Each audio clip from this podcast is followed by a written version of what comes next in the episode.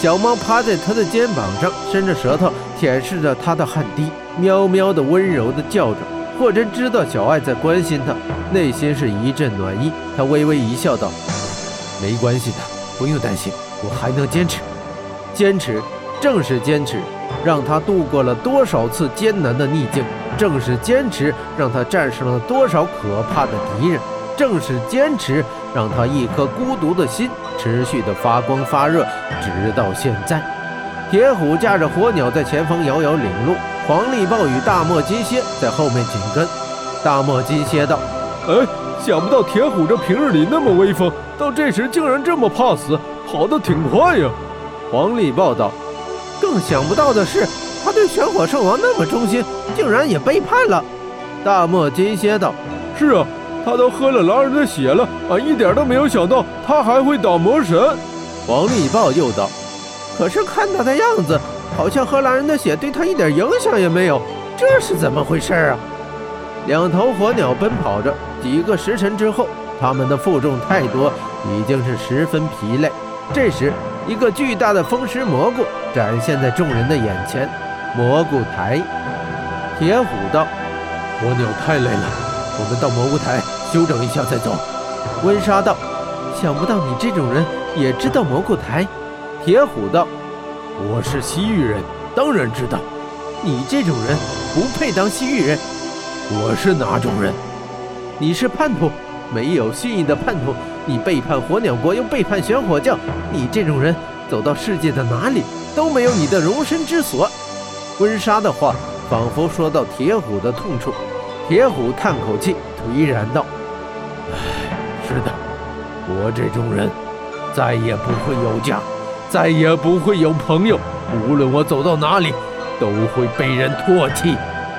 温莎正想问问铁虎究竟是为何要这样做，这时铁虎又说道：“温莎，我猜等到凌晨，蘑菇台一定会很热闹，西域十二国联军一定会来这里集合，再去进攻魔鬼城。我说的对不对？”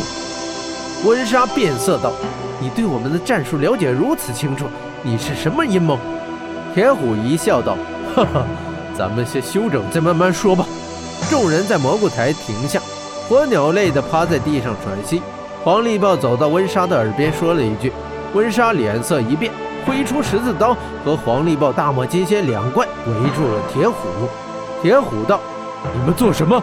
温莎道：“你喝下了狼人之血，任何时候都可能变成狼人。你到底有什么阴谋？快说，否则……”立刻让你死在我的刀下！忽然，霍真身影掠至，轻轻地拨开了温莎的刀。温莎道：“霍真，你……”霍真道：“不管怎样，我相信他。他如果有阴谋的话，根本无需这样。方才在地下城中，我与魔神对垒，本已处于绝对劣势。若非铁虎给魔神塑像骤然一击，我早已经死在魔神手里。他喝下的狼人血，也是迫不得已的。”他转而又对铁虎道。铁虎，你喝下狼人血却不受魔神控制，我想一定是因为你曾经在青塔山学艺的缘故。铁虎曾在大清岭之青塔山苍穹派学艺，他的巨熊开山剑便是青塔山的剑法。这件事，铁虎曾告知霍真。铁虎点头道：“不错，霍真，你真不愧是神霄，总是一语中的。”我年少时在青塔山苍穹派学剑，那时的我力大无比，酷爱捕猎。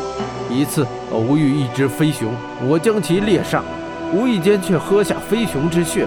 后来熊天尊知晓此事，便召见我。他对我说：“飞熊血专克狼人血毒，我喝下飞熊血，便不再惧怕狼人。我有此奇遇，乃是天命之人。”于是他给我赐名铁虎，派我下山完成一项重要任务。